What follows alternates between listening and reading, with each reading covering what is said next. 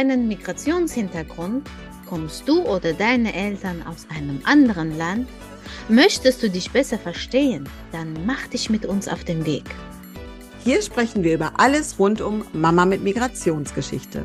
Du hörst Interviews, wir schauen auf den wissenschaftlichen Diskurs und vieles mehr. Unser Ziel ist es, dich auf deinem Weg zu inspirieren und wir freuen uns, wenn du ihn ein Stück mit uns gehst.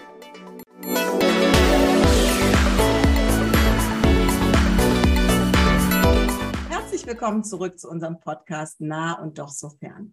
Wir freuen uns unheimlich, euch heute Anna Lipede vorzustellen. Sie ist schon sehr lange in Deutschland, seit 1991 und kommt aus Äthiopien. Und sie hat eine ganz spannende Geschichte und wir äh, freuen uns äh, auf unser Gespräch. Hallo Anna. Hallo Maya. Und natürlich ha hallo Meranges.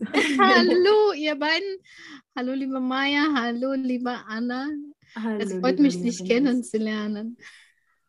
Dankeschön. Ich freue mich äh, über die Einladung und darüber, dass wir das besprechen und ähm, ja, teilen, mitteilen, was wir alle so hier erlebt haben. Ja, dann würde ich sagen, wir starten, Anna, mit deiner Lebensgeschichte. Liebe Anna, erzähl uns bitte, woher kommst du und ähm, wie bist du nach Deutschland gekommen? Wie kam es dazu? Wie ich nach Deutschland gekommen bin, ich denke, das war Lufthansa oder Äthiopien Airlines. ja, Spaß beiseite. Also ich bin 91 äh, nach Deutschland gekommen und zwar, als ich damals dann meinen Ehemann kennengelernt habe. Wir hatten damals Bürgerkrieg in Äthiopien. Mhm. Und äh, mein Mann ist äh, nach Deutschland gekommen, um die Deutschen aus Addis zu evakuieren. Mhm. So habe ich einen blauäugigen Blonden gesehen und mich unsterblich verliebt. Und es war auch schnell. Ne? Wir haben uns gesehen und ich habe ihn angeguckt, er mich. Und dann war es so, liebe Love at First Sight, so, Liebe in ersten Blick, ist das Deutsch. Und so bin ich ähm, nachdem ich äh, meinen Mann kennengelernt habe, eben ein Jahr später nachgekommen, nachgereist nach Deutschland. There comes a time when we hear a certain. Yeah. So, das war USA for Africa, ne? Äthiopien verhungert und wir helfen alle. Ach, wie schön. Und ähm, Michael Jackson sammelt dann Essen und wir kaufen es in der Hauptstadt im Kiosk und da steht da drauf UNICEF for Africa, not for sale. Und ich habe nicht verstanden, was das ist. Ich habe es gekauft im Kiosk und gegessen. Aber das war dann Hilfegüter. Okay, back to our questions. Ja, ja, Wie bist das. Du aufgewachsen? Ich bin ähm, mit ja, einen super tollen Vater und super tolle Mutter aufgewachsen. Bis ich fünf war, kann ich mich an beide erinnern. Und dann waren die beide getrennt. Also war ein Leben, wo die Eltern sich immer hin und her die Kinder gegeben haben. Meine Mutter hat die Kinder die ihren Vater geschickt, wenn er sie finanziell nicht mehr das äh, stemmen könnte. Und mein Vater hat sich selten oder kaum um uns gekümmert, weil er viel unterwegs war geschäftlich und wir hatten dann kaum zu essen. Also haben die Nachbarn gesagt, Mulu, deine Kinder verhungern. Und dann kam meine Mutter mit ihren Cinquecento und hat uns dann abgeholt und wieder zu Hause bei ihr. Und wenn das Geld dann nicht mehr reichte, dann hat sie uns wieder dahin, wieder hier und her und hin und her. Mhm. Aber wir haben dann in einem Ranch äh, gelebt bei meinem Vater, weil mein Vater hatte Pferde, Racing Club, Kühe. Und bei meiner mhm. Mutter, das war halt, weil sie mit ihm verheiratet war, hat sie auch die Schule unterbrochen.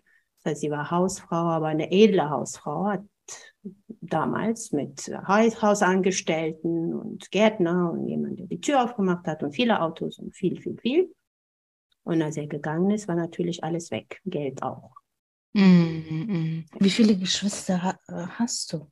Ich habe mit von meinem Vater und meiner Mutter zwei, eine, Schw eine Schwester und einen Bruder.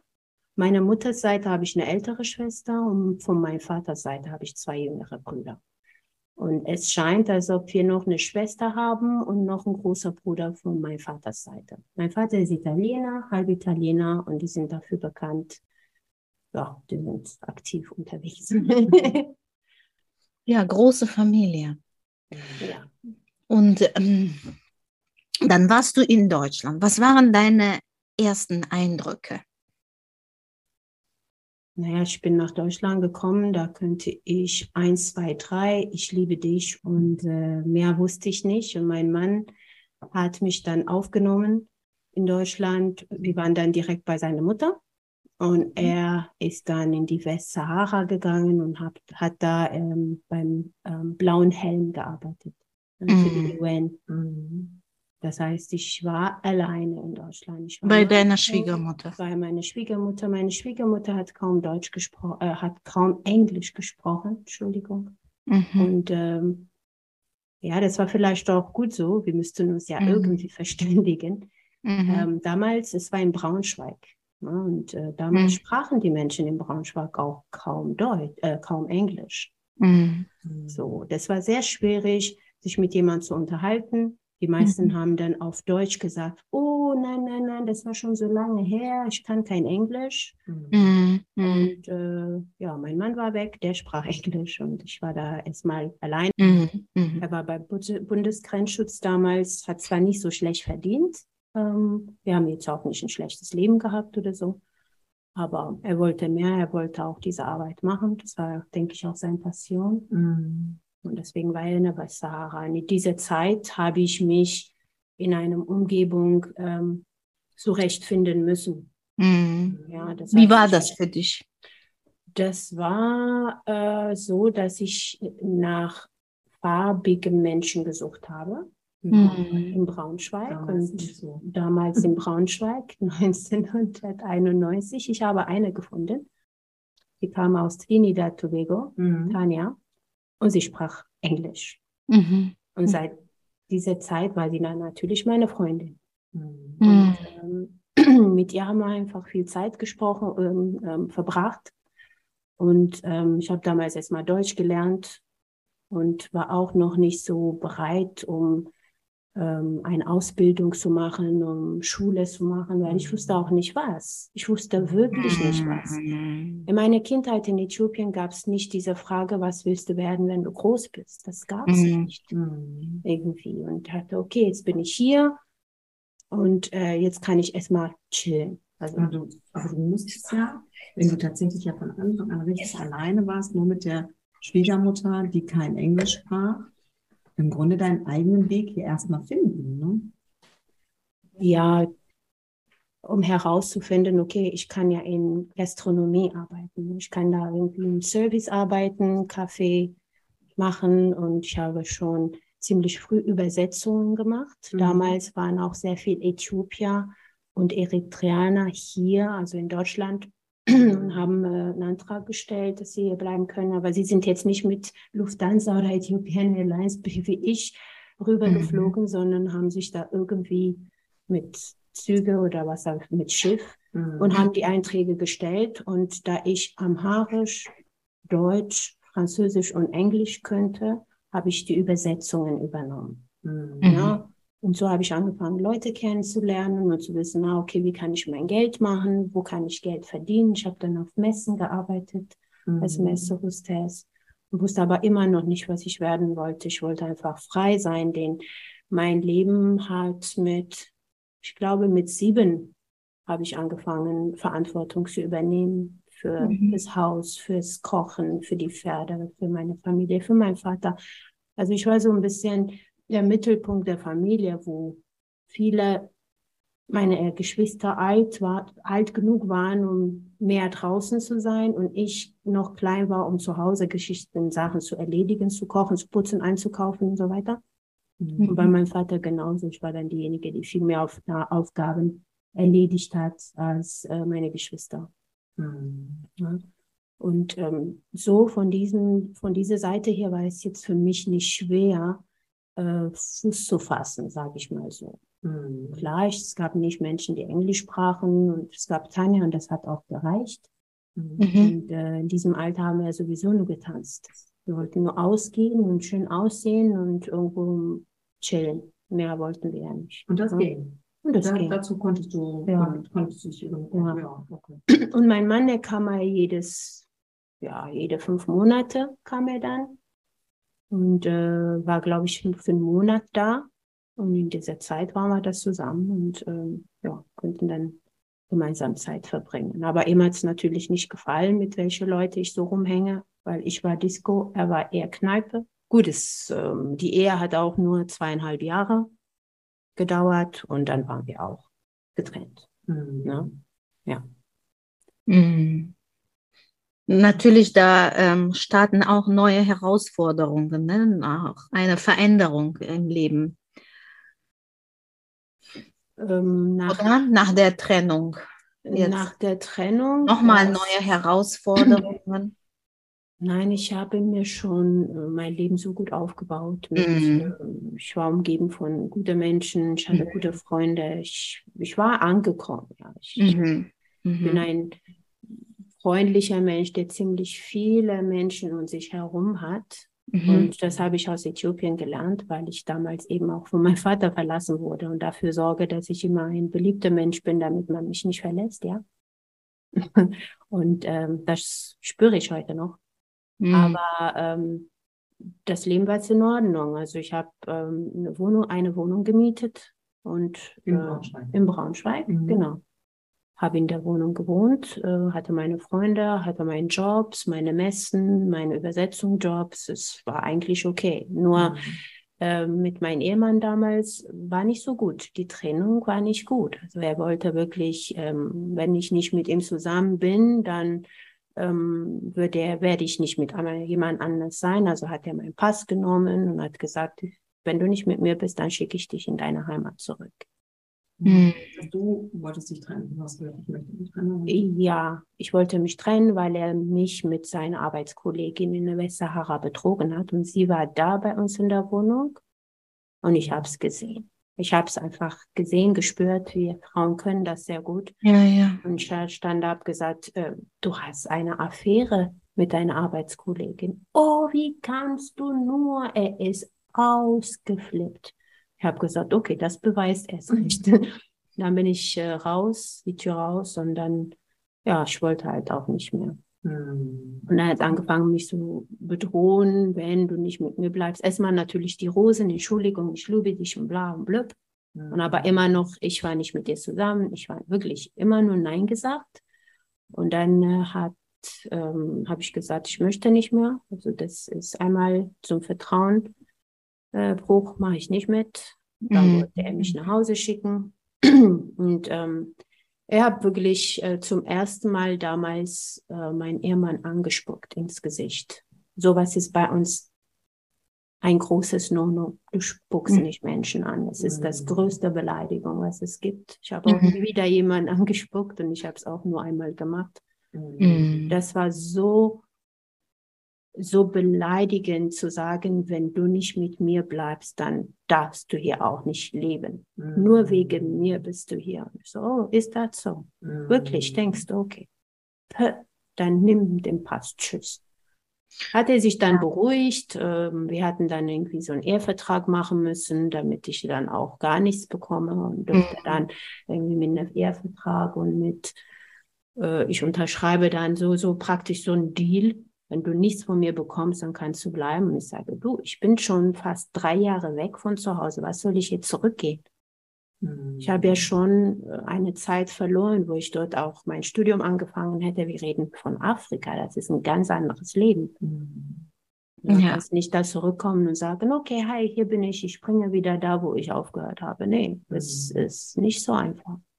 Wenn du mhm. woanders bist, dann machst du da weiter, bitte. Und wenn du zurückgehst, dann sagst du, hey, guck mal, was ich geschafft habe. Aber du, du gehst da nicht als Loser und sagst, so, er hat ja, mich äh, ja. äh, verlassen, also ich bin jetzt wieder da, Mama. Mhm. Das kann ich nachvollziehen. Auf gar keinen Fall. Mhm. Deswegen musste es auch weitergehen. Und ähm, das war aber nicht schlimm. Ich glaube, ich habe es nicht als schwierig empfunden. Finanziell war es vielleicht knapp, nur ich habe ähm, das Geld, was ich verdient habe, habe ich dann auch großzügig ausgegeben. Ich habe mir dann mhm. Flüge nach Rom gekauft, weil ich bei Via del Kurs und habe da Klamotten gekauft. Ja, ich habe wirklich äh, mein Leben genossen. Mhm. Ja.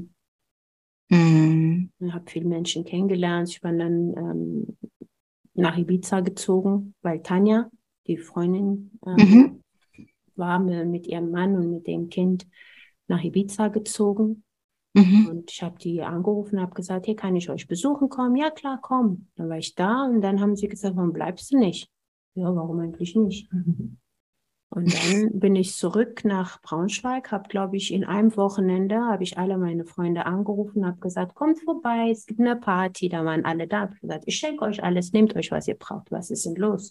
Ich ziehe nach Ibiza.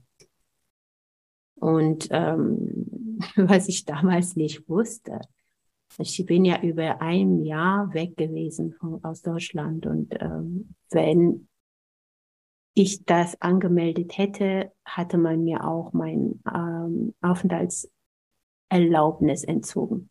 Du darfst Deutschland nicht verlassen länger als, was war das, sechs Monate oder ein Jahr? Das wusste ich nicht. Mhm. Ich habe es aber auch nicht angemeldet oder abgemeldet oder was. Ich bin einfach dann, habe meine Wohnung gekündigt und bin dann gegangen. Mhm.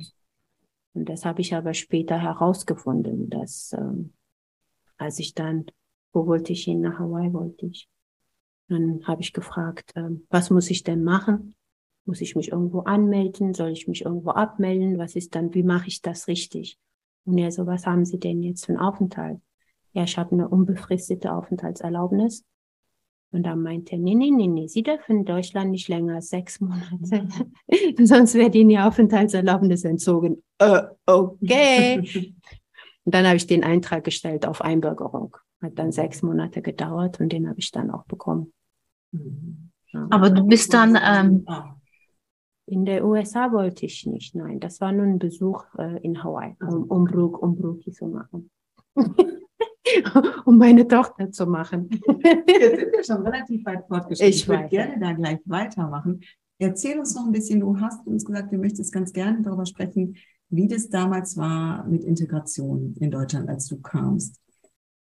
Ja, also es war schon alles anders, nicht wahr? Die Rolltreppen sind anders und Arbeitsamt und Kontoauszüge und äh, bei uns kommt einmal im Monat jemand an der Tür, klopft und sagt, okay, hier sind äh, Wasserrechnungen. Mm. Oder bezahlt Elektrizität oder Telefon. Ne? Das ist mm. Überweisung, Abziehen, diese, das kennen wir alles nicht. Mm -hmm. Wir kennen diese Arbeitsamt nicht, wir kennen diese ähm, wenn man die Schule fertig hat, dann kann man sich dort bewerben. Was gibt es für verschiedene Möglichkeiten? Ähm, es gab so viele Missverständnisse, was das Leben in Europa angeht, für mich als Äthiopierin. Damals war ich wirklich ähm, so sehr interessiert, etwas nach Äthiopien mitzugeben. Und zwar dass das, was sie denken, was hier ist, nicht ist.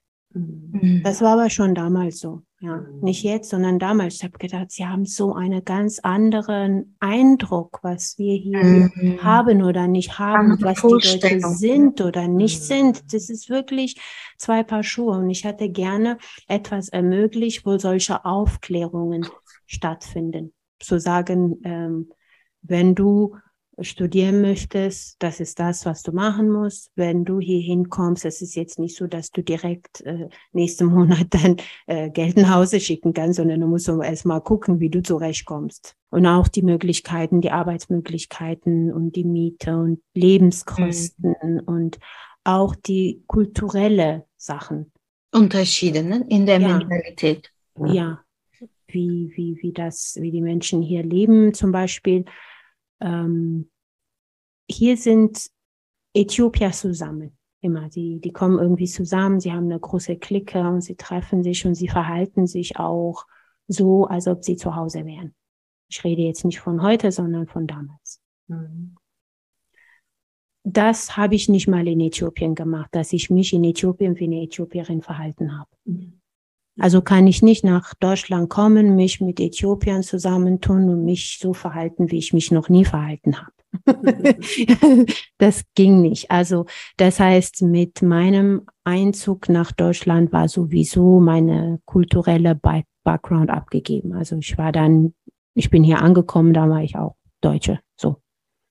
Ich habe mich so für mich so integriert mit meiner Umgebung das heißt, ich war mit Tanja, also habe ich von Tanja gelernt. Ich habe mit meinem Ehemann, dann habe ich von meinem Ehemann gelernt. Ich war mit meiner Schwiegermutter, also habe ich von ihr gelernt. Ich habe Fragen gestellt, mir wurden meine Fragen beantwortet. Und dem, Entschuldigung, und dementsprechend habe ich eben meine deutsche Welt mir gebaut. Ja. Aber ähm, wenn wir jetzt wieder über Integration sprechen, was mir heute wichtig gewesen wäre zu wissen, ähm, vielleicht bringe ich ein bisschen zu weit, aber ein, ein sehr, sehr wichtiger Punkt wäre zum Beispiel, dass es hier in Deutschland sehr wichtig ist, einen roten Faden zu haben. Ein Fahrplan. Was mache ich? Wo starte ich? Hm, Fahrplan nicht unbedingt einen roten Faden. Ich meine es wirklich so. Roten Faden im Sinne von hier, ich habe dort und dort die Schule abgeschlossen und nachdem ich die Schule gemacht habe, dann hatte ich ein, ein Jahr dann frei, habe ich, dann bin ich dann gereist. Danach habe ich mit dieser Ausbildung angefangen. Nach der Ausbildung habe ich ein Praktikum gemacht. Nach dem Praktikum habe ich mein Studium. Nach dem Studium habe ich dann dort und dort gearbeitet, habe dann drei Jahre Erfahrung und dann bin ich da hingegangen. Und es muss so eine sauber, klare, rote Linie dargestellt werden, ohne dass es zwei Jahre irgendwas gemacht hast und eine Lücke entsteht und du dann mhm. irgendwas reinstopfen musst um dann als, uh, betrachtet zu werden und nicht als jemand, der irgendwie sich die Zeit genommen hat, um nochmal andere Interessen äh, zu erkunden oder ne, das ist, das ist für mich jetzt, wo ich so viele Jahre in Deutschland bin, eine der wichtigsten Sachen, was mir Deutschland hatte beibringen sollen müssen. Ich lache, weil das ist hier wirklich so wichtig. Ne? Im Lebenslauf darf keine Lücke sein. Das ist ja wirklich so ein ganz urtypisches. Lückenloser Lebenslauf. Ich will nach dem Abitur ein Jahr weg, okay, aber dann mache ich besser irgendwas, was ich im Lebenslauf genau. auch noch hinschreiben kann. Ein freiwilliges Jahr im Ausland und nicht unbedingt, ach, ich war am Beat und habe da irgendwie nur im, in den Meeren, im, im Wasser, in den Wellen getobt oder so. Ne? Das ist irgendwie, das schwieriger. Ist auch, das ist auch eine super Erfahrung, wenn ja. du im Ausland bist und am Strand rumtobst. Es gibt dir ja etwas. Es gibt dir etwas, was du nimm, mitnimmst, dann wieder in die Arbeitswelt ein, ein, einsetzen kannst. Und zwar diese Entspannung, diese Ruhe zu haben, auch diese bildliche Vorstellung, wenn gewisse stressige Situationen kommen. Mhm. Kannst du dir da wirklich Momente leihen und es auch da anwenden, wo du es brauchst. Mir hat wirklich diese Einführung in der deutschen Gesellschaft gefehlt. Ähm, mhm. Ähm, wenn man sagt, was ist denn die deutsche Kultur? Äh, keine Ahnung. Was mhm. denn? Bier? weißt du, äh, ich kann dir vielleicht über die unterschiedliche äthiopische Kulturen aufklären, die unterschiedliche. Ja? Ähm, ich kann sagen, ja, was ist denn so typisch für Bayern, was ist denn typisch für Köln und äh, ja, ich kann aber nicht sagen jetzt, äh, Karneval ist Kultur. Ist Karneval Kultur wirklich? Weiß ich nicht. Es ist etwas, was äh, wiederholt gemacht wird, wofür Menschen aus aller Welt anreisen, um sich irgendwie tot zu besaufen. Ist das Kultur? Das weiß das sind die Beobachtungen, die man so macht, ne? wenn man ja. so von der Seite das, aber wenn man sich so mehr und mehr damit befasst, in die Tiefe geht, da steckt vielleicht etwas dahinter, eine Begründung, eine Erklärung. Ja, bestimmt. Die man schon so als Außenseiter auf einmal nie sieht. Man sieht Handlungen, die an diesen Tagen gemacht werden. Es gibt ja auch bei der Einbürgerung irgendwie so eine Einbürgerungstest. Ja, genau. Ja, genau. Und da werden so gewisse Fragen gestellt und soll ja dabei helfen, eben uns aufzuklären, worauf wir uns einlassen. Aber da werden Fragen gestellt von uns, ob wir das wissen oder nicht. Eine Aufklärung ist das nicht. ja, und äh, ich, ich hatte schon ein bisschen mehr gewusst, ich hatte schon ein bisschen mehr äh, Integrationsarbeit ähm, erwartet oder nicht erwartet, sondern mir gewünscht.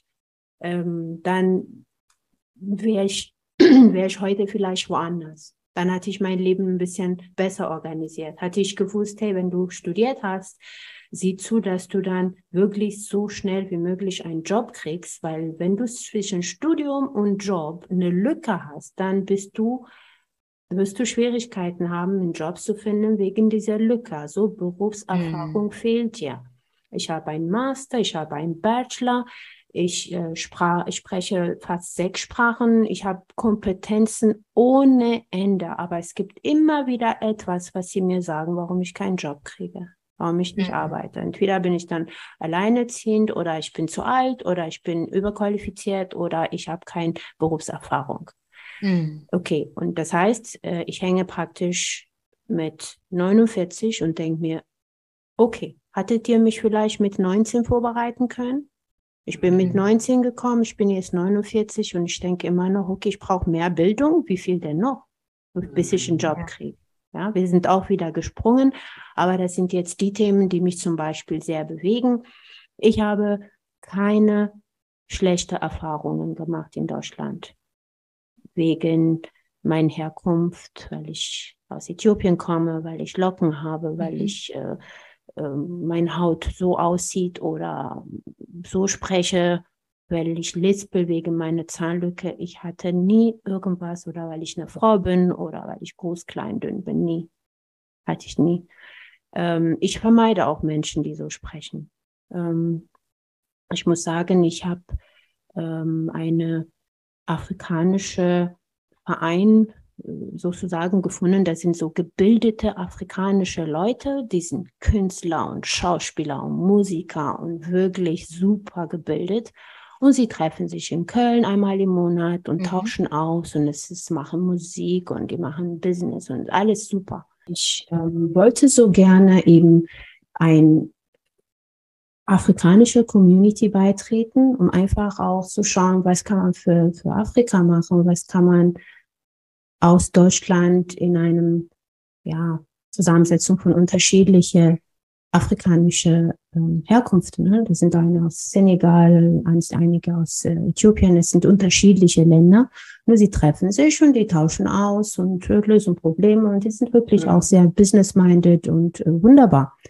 Äh, nur es gibt da ziemlich oft dieses Problem von, ah, ich wurde dies, ich wurde so und ich wurde schlecht und das und das und mir gefällt das nicht.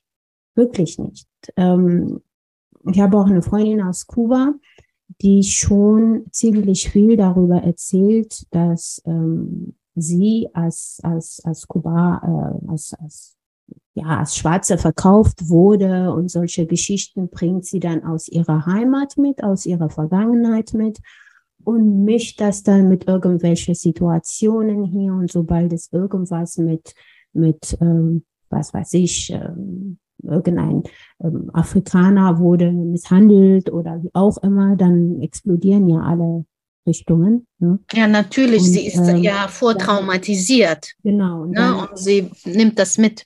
Genau, und dann nimmt sie das und dann ist sie sehr emotional bewegt und ich nicht. Ich bin nicht emotional bewegt, nicht weil es mich nicht interessiert, sondern weil es für mich gar keinen Grund gibt, da drin noch mehr Feuer zu machen. Für mich gilt es zu sagen, okay, Bewusstsein habe ich darüber. Ähm, ich entferne mich aber davon und ich muss auch Bewusstsein schaffen. Was ist, es gibt ja in Deutschland nicht ein Buch für uns alle, wo drauf steht, du darfst nicht das sagen. Wenn du das sagst, ist das nicht in Ordnung. Wenn du dies sagst, ist es nicht in Ordnung. Meine Freundin, meine deutsche Freundin Annika weiß viel mehr. Das sagt man nicht, dies sagt man nicht als ich. Ich habe keine Ahnung. Mhm. Ich rede ganz normal und dann sagt sie mir, uh, das sagt man aber nicht. Ich sage, was sagt man nicht? Ja, das wäre dir gegenüber, wieso? Ich fühle mich dabei nicht so. Hört auf doch irgendwelche Sachen zu erfinden. Ja. Es ist mir also vom Thema hier ähm, oft aufgefallen, dass es viel zu viel ähm, um diese Thema dann wirklich äh, diskutiert wird und daraus Riesendinger gemacht werden. Ja, das ist individuelles Empfinden. Konnotation spielt da eine Rolle. Ne? Also ist das jetzt mir gegenüber als Beleidigung, aber du brauchst mich dafür nicht als Neger zu beschimpfen. Du kannst mich auch als, was weiß ich, du, äh, diese schle Wort, was ich nicht so gut leiden kann. Ne? Also einfach irgendeine Beleidigung ist für mich beleidigend genug. Das muss jetzt nicht auf meine Herkunft äh, fokussieren. Beleidigung ist eine Beleidigung.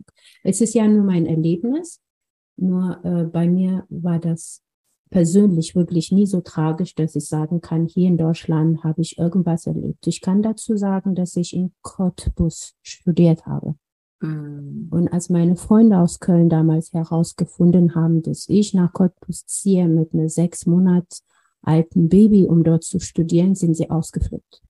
Bist du wahnsinnig? Das ist da wirklich der Ort, wo die Nazis sind. Du kannst doch nicht nach Cottbus gehen. Wirklich so ausgeflippt. Und ich habe gesagt, okay, habe mein Baby genommen, bin nach Cottbus gegangen und habe es mir angeschaut. Eine Woche war ich da und der der Busfahrer hat seinen Bus angehalten und hat die Leute gefragt, hey, wenn ich dann gesagt habe, wo, wie komme ich da und dorthin? Er hat extra angehalten, hat die Leute nach hinten, hey, wollt ihr, wisst ihr, wo man da und dahin kommt? So was Freundliches habe ich noch nie erlebt. Ich glaube, ich persönlich fand Osten von Freundlichkeit her besser. Ja. Ja. Und vielleicht ähm, war ich nicht wirklich in dieser Umgebung, wo es ähm, Menschen gab, die irgendwie uns mich als Bedrohung gese gesehen hat und deswegen so sich verhalten hat. Mhm. Ähm, aber ich habe da nichts Böses erlebt. Ich habe erlebt, dass die Menschen gut arbeiten, viel arbeiten, hart arbeiten, dass sie sehr hilfsbereit sind, dass sie mir hat nie jemand irgendwie äh, mit einem Kinderwagen geholfen hier in Köln oder in Bonn oder so. Nie. Ich musste da irgendwie mich durchkämpfen, die Tür ging an meine Hände zu, irgendjemand hat geholfen, aber da sind die alle gerannt, um zu helfen. Daher, also ich persönlich habe wirklich da, was ähm, solche Erfahrungen angeht, kann ich nicht sagen. Auch an der Uni nicht. Da habe ich auch sehr gute ähm, äh, Erfahrung gesammelt, von meinen Freunden genauso, von den Männern genauso. Ich habe es auch nicht erlebt, oh, du bist ja was auch immer und deswegen habe ich nicht. Mehr so von den Afrikanern, die hier leben. Von denen habe ich mich als Frau schlecht behandelt gefühlt. Ja? Ja. Ja. Hm. Also von den afrikanischen Männern fühlte ich mich in Deutschland schlecht behandelt, weil sie dann meinen, weil ich ähnlich aussehe wie sie, müssen sie dann mit mir umgehen, wie sie in Afrika vielleicht mit Frauen umgehen, sehr hand, sehr touchy, sehr, weiß nicht, besitzerfrei, die direkt in den Arm, direkt eng und direkt zu viel. Das mhm. passiert mir immer noch sehr oft und sehr viel und das finde ich zum Beispiel nicht schön. Das machen die Männer hier eigentlich nicht. Also sind eher reservierter. Und ich finde, da in einem Land, wo sowas normal nicht, ne, kulturell gesehen, das machen die deutschen Männer nicht, dass sie dich einfach so reißen, an sich reißen und sich dann in deinen Körper reiben. Das machen die nicht. Die Afrikaner machen es.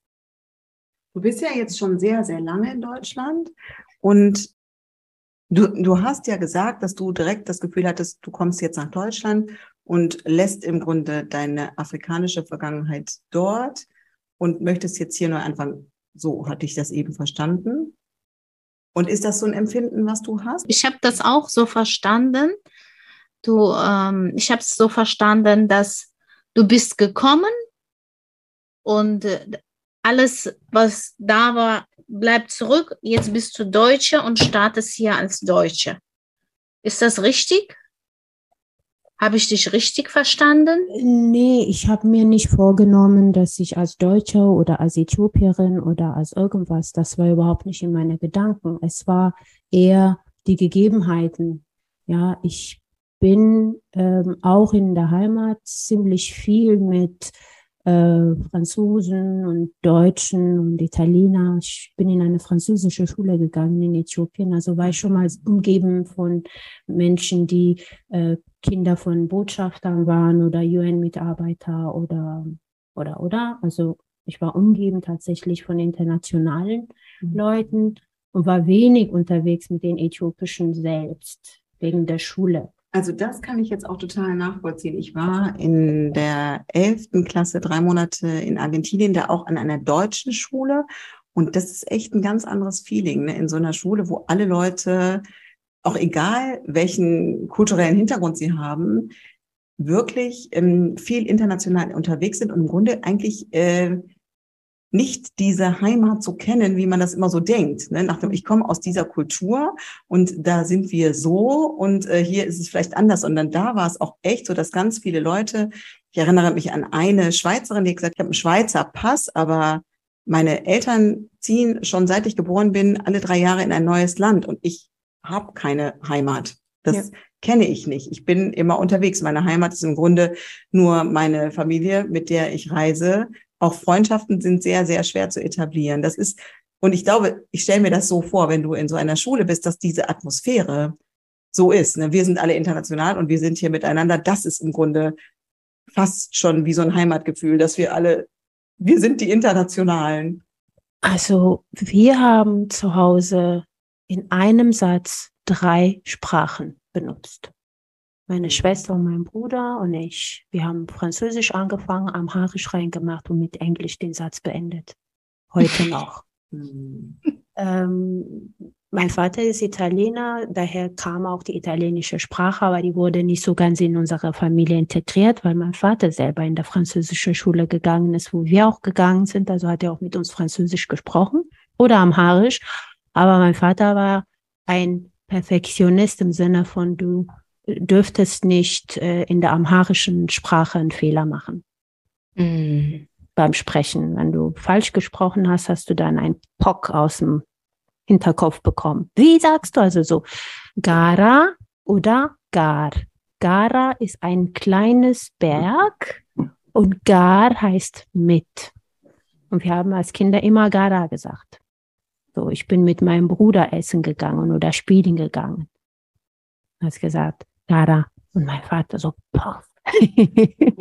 so, ähm, in der Schule, ähm, dieser ganz internationale Schule, ist, ähm, also Nationalität hat keine Rolle gespielt. Ja, wir waren einfach eine große Community von unterschiedliche äh, Nationalitäten und hatten eine gemeinsame Sprache und zwar Englisch. So.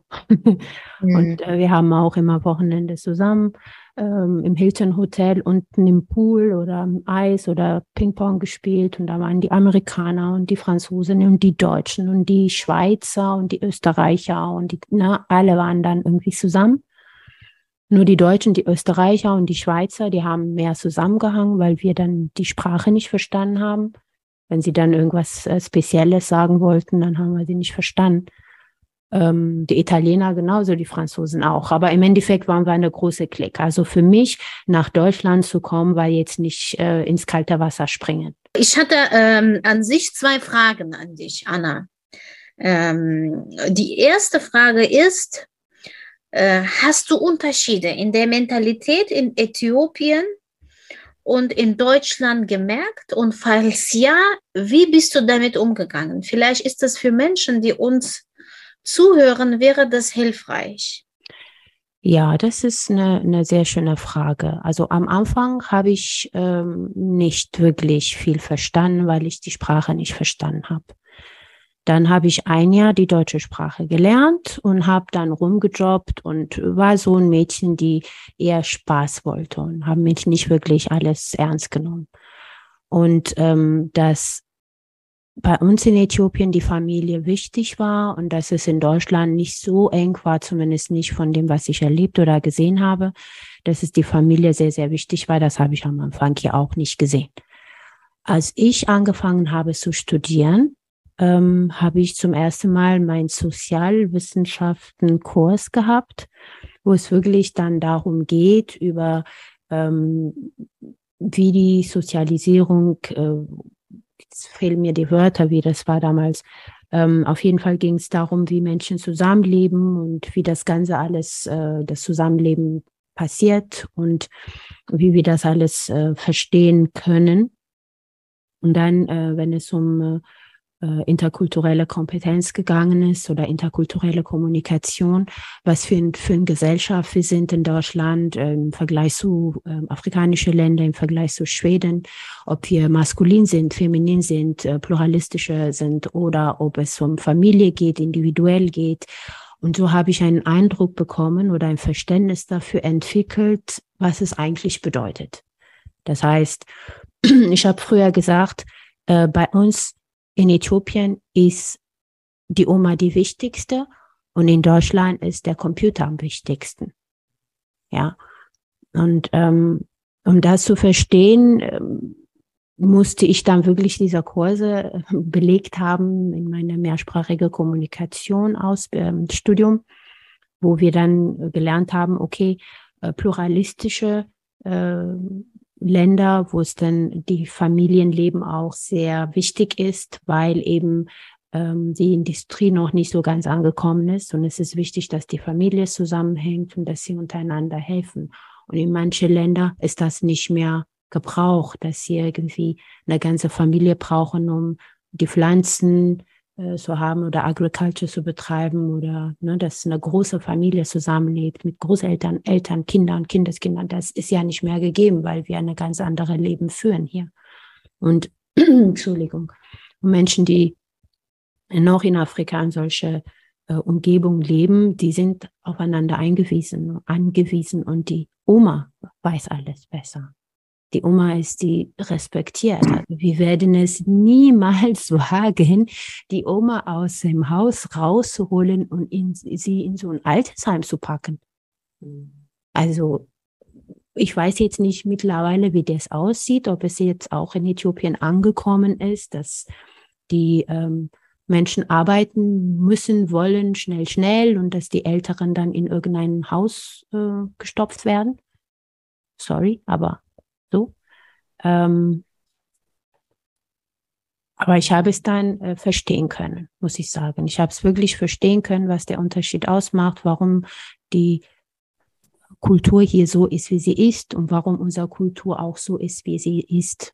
Mhm. Und das heißt, du hast das einfach auch historisch, ne, wenn man sieht, wie du sagst, es ist, äh, Deutschland ist ein industrielles Land, man braucht es nicht mehr. Also du hast es ja auch historisch erklärt, warum es in Deutschland zu diesen Verhältnissen gekommen ist und warum in Äthiopien es anders ist. Ja, ich habe es mir durch mein Studium, durch meine ähm, Bildung mir selber erklären können, warum sie nicht so zusammenhalten wie wir.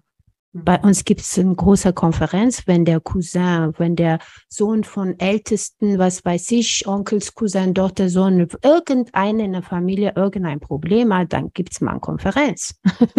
eine Familienzusammentrommeln. Und dann wird jetzt darüber gesprochen, wer hilft ihm und wie helfen wir ihm und wie holen wir ihn da raus. Also das ist super wichtig. Das ist das Größte überhaupt, was eine Familie ja. ausmacht. Ja, das, was mir jetzt zum Beispiel hier gefehlt hat, äh, wie du hast deine Schwester seit zwölf Jahren nicht gesprochen. Was? Warum das denn bitte? Mhm. Ja, nee, mit der habe ich überhaupt nicht mehr zu tun. Und mein Vater kenne ich sowieso nicht. Und äh, hey, wieso? Ja? Mhm. Äh, gut, es ist, das heißt nicht, äh, dass es in Afrika keine Männer gibt, dass die Kinder verlassen oder so. Das gibt es schon. Nur ähm, das würde dann die ganze Familie äh, arrangieren. Das heißt, alle werden sich einmischen. Da kann nicht einfach der Typ sagen, ich gehe jetzt und haut ab. Na, da kommen dann die Eltern und Großeltern und sitzen mit ihm und es gibt dann eine Familienkonferenz und die mischen sich dann in der, in der Ehe und werden dann versuchen, die Probleme zu lösen. Ja. Das ist bei uns normal.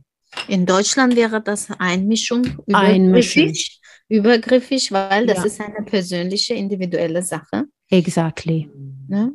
Und das sind jetzt für mich Kulturen. Das, das ist das, was den Unterschied ausmacht, aber auch nur, weil wir eben diese Community halten müssen, industrielle Trennung, also dieses, ich kann ja alleine wohnen, ich kann mir leisten, meine Wohnung zu bezahlen, ich kann mir leisten, mein Geld zu verdienen, ich brauche weder meine Mutter noch mein Vater noch meine Oma sowieso nicht, ja. Und deswegen trennt sich das ja auch. Jeder geht seinen Weg und sucht andere Interessen. Aber bei uns, ähm, du wirst dann so lange bei deinen Eltern wohnen, bis du dann heiratest und das Haus verlässt. Hm? Mhm. Ja. Und wenn es um Kultur geht, was ist denn eigentlich Kultur? Ähm, habe ich meine äthiopische Kultur oder noch hier in Deutschland oder habe ich die deutsche Kultur angenommen? Ja ich bin ja eine neue Kreation, eine Kultur, weil ich habe etwas mitgenommen und bin hier aufgenommen. Also da entsteht eine Zwischenkultur, der dafür sorgt, dass ich als Äthiopierin in Deutschland lebe. Das, woher ich komme, kann ich nicht komplett ablegen. Das, wo ich lebe, kann ich auch nicht komplett annehmen, weil es ist ja schon ein Platz angenommen in einem ähm, Kultur. Dementsprechend, dass es für mich entsteht meine eigene Kultur, so wie es auch in Ländern, wo es äh, unterschiedliche Sprachen und Kulturen gibt, dass sie in der Mitte immer eine Sprache und eine Kultur entwickeln, um miteinander zu kommunizieren, äh, Ware auszutauschen und so weiter. Und dort entstehen auch Sprachen. Ja. Du hast ja gesagt, dass, du, dass ähm, es in Äthiopien 89 verschiedene Sprachen gibt, ne, oder? Es gibt 89 verschiedene ähm, ethnische Gruppen mhm. und dementsprechend auch so viele Sprachen und über 200 äh, Dialekte, mhm. die auch eben dadurch entstanden sind, dass Menschen miteinander in der Grenze miteinander dann kommunizieren und kaufen und verkaufen. Mhm. Die Familie verheiraten sich, äh, ja, und es entstehen natürlich immer mehr und für uns gibt es meiner Meinung nach ähm, eine, eine Zwischenkultur, eine Kultur, die ich erschaffe. Ich bin dann die Kultur. Mhm. Ich mache aus dem, woher ich komme, mit dem, was ich lerne und erlebe, meine eigene Kultur. Mhm. So. Und so lebe ich mit meinen Werten. Was würdest du sagen, was hast du von deinen Werten aus deiner Heimat nach deinen Erfahrungen hier in Deutschland mit also bei sich behalten wollen? Und was hast du von hier, von Deutschland gerne ähm, angelernt, was dir gut geholfen hat? Verstehst du? Habe ich das glücklich formuliert? Ja. Hast du verstanden? Okay. Ja.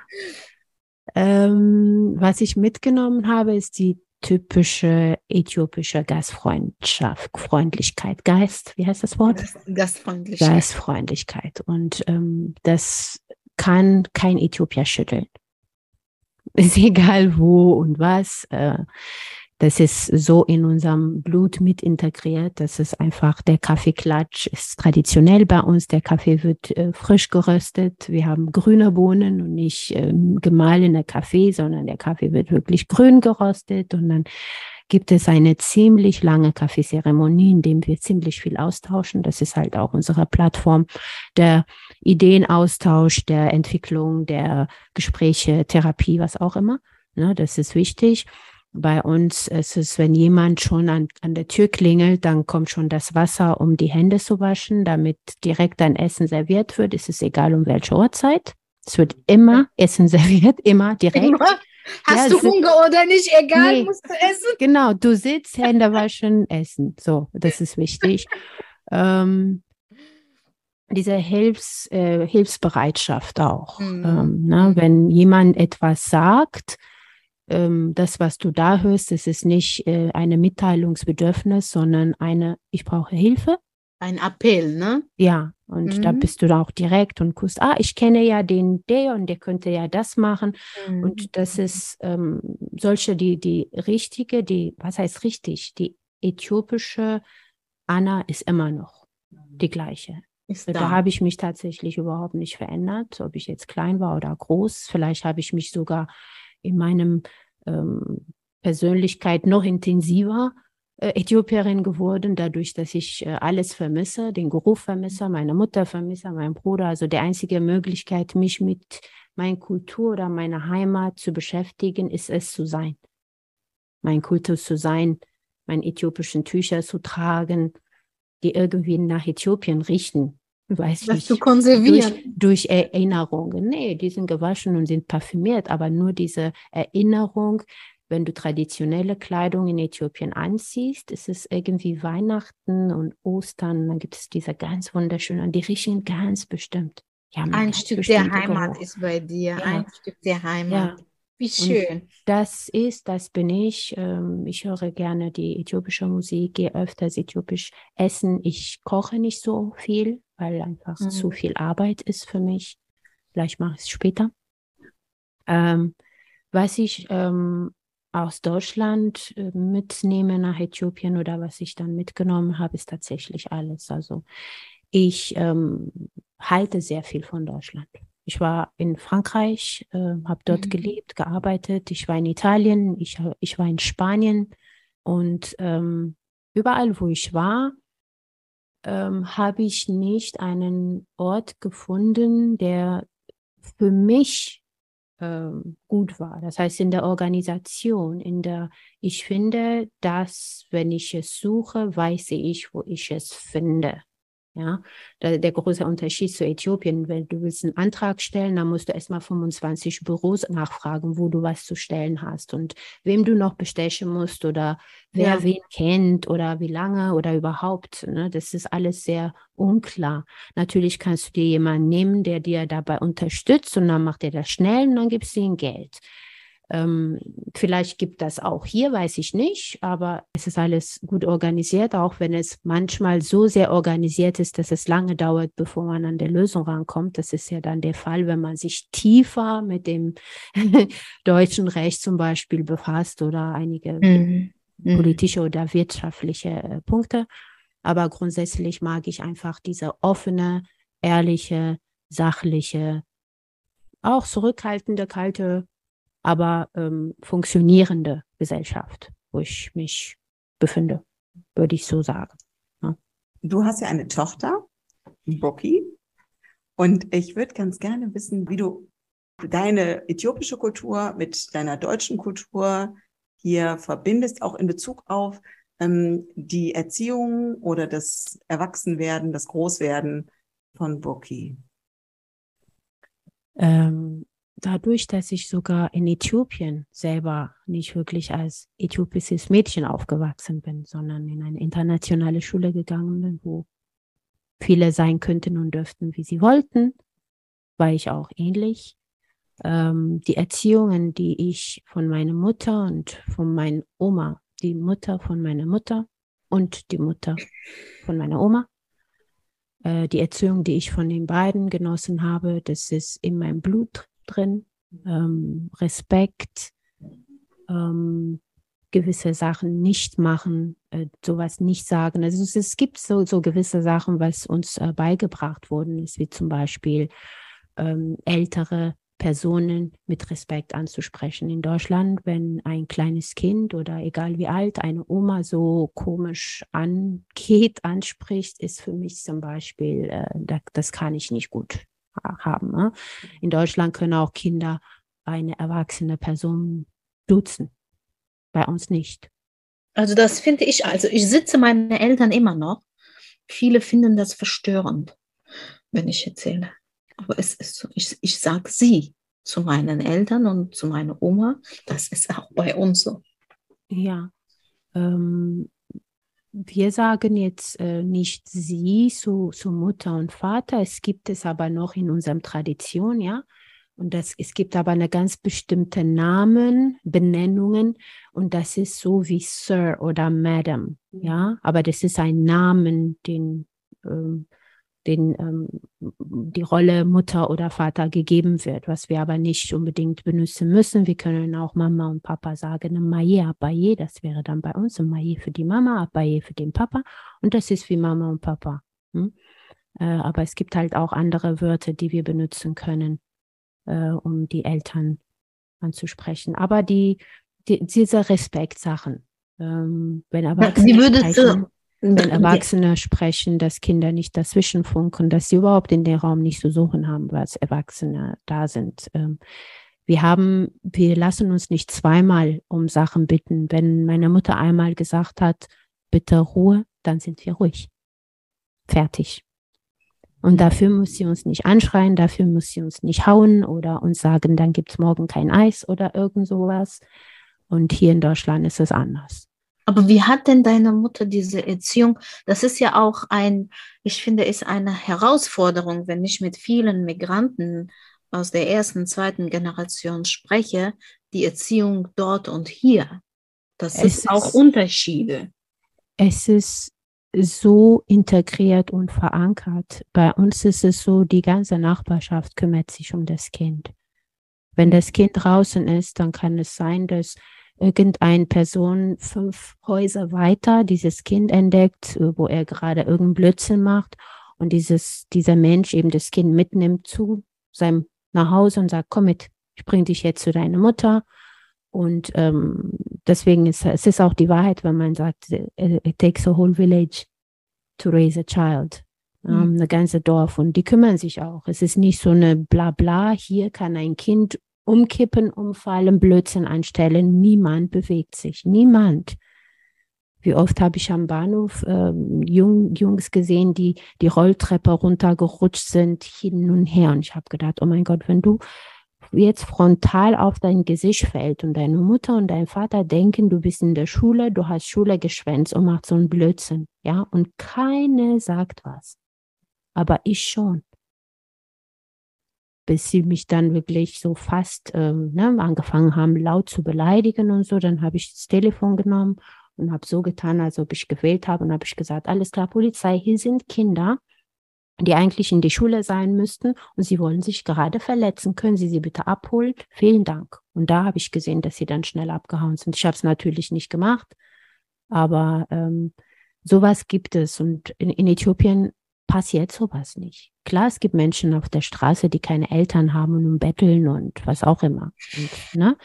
Aber grundsätzlich, alle kümmern sich um alle.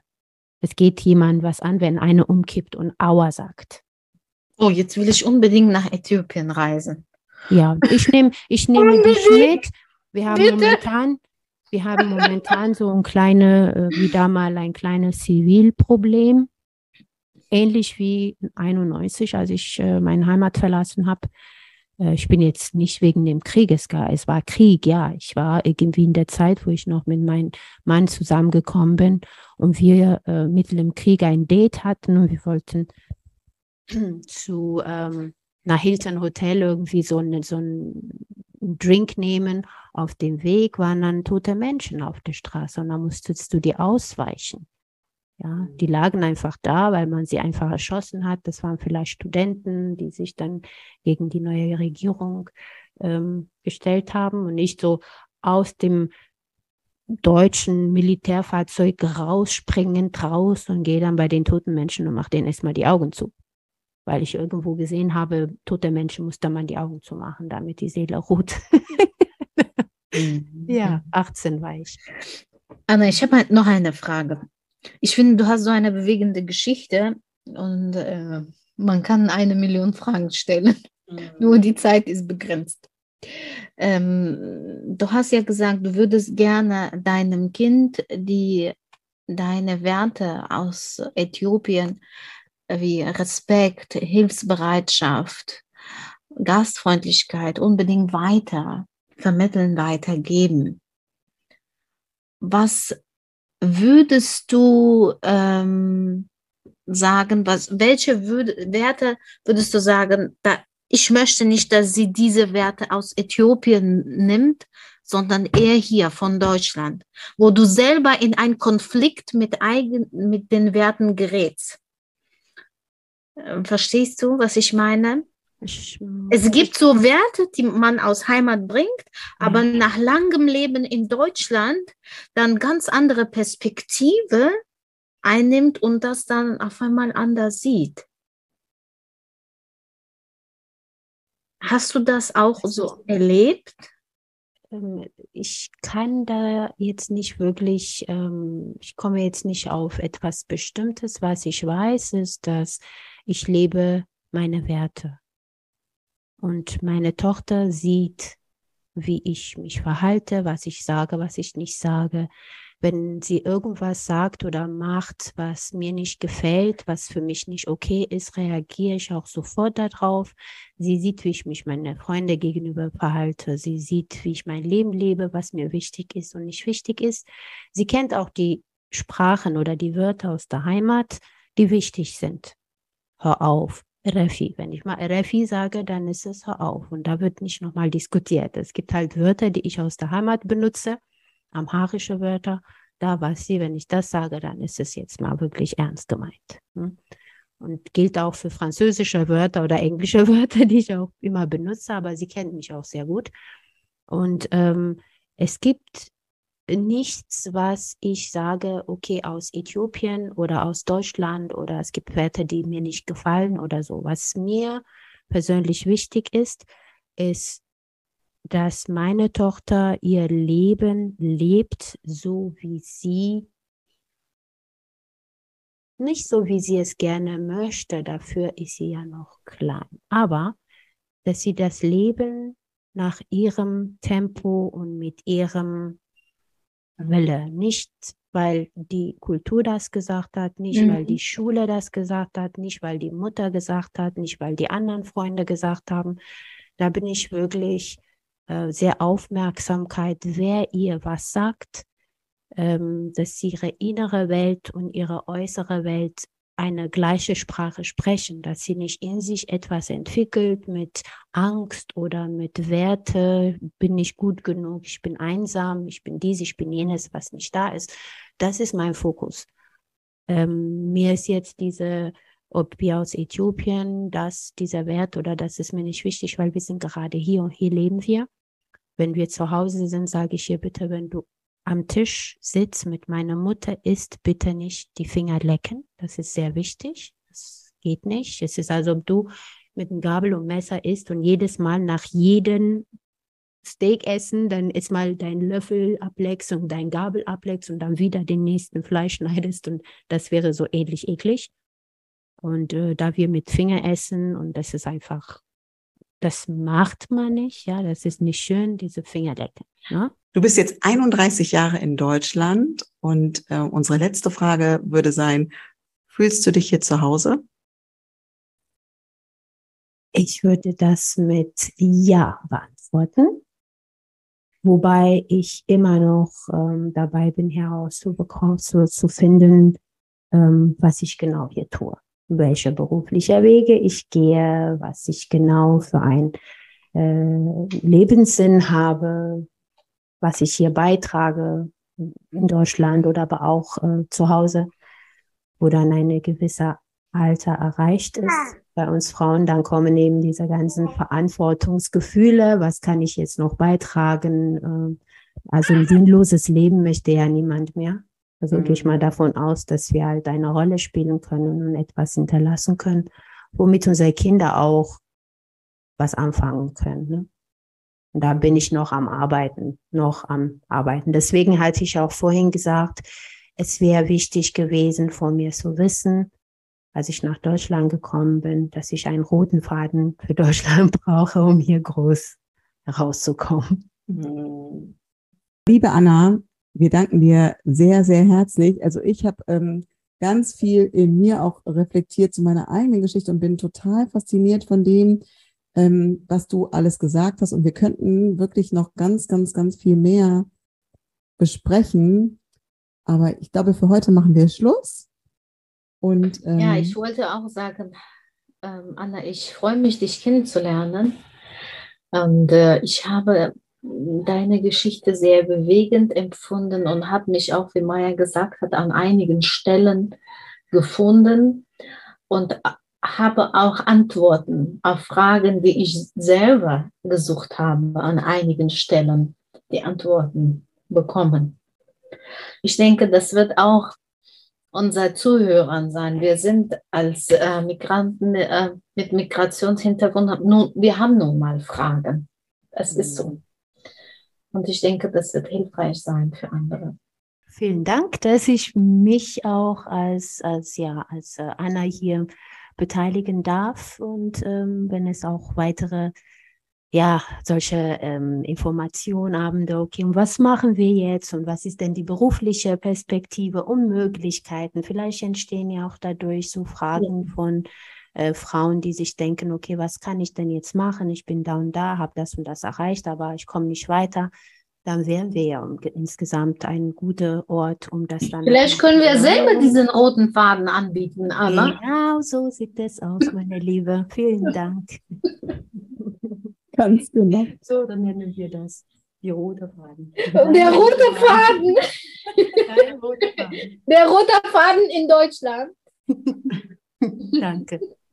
Genau. Und äh, ich möchte oder wir möchten uns auch ganz, ganz herzlich bei euch allen bedanken, die zuhören. Und wir hoffen, dass euch äh, auch diese Folge bereichert hat. Und wir freuen uns schon aufs nächste Mal. Tschüss.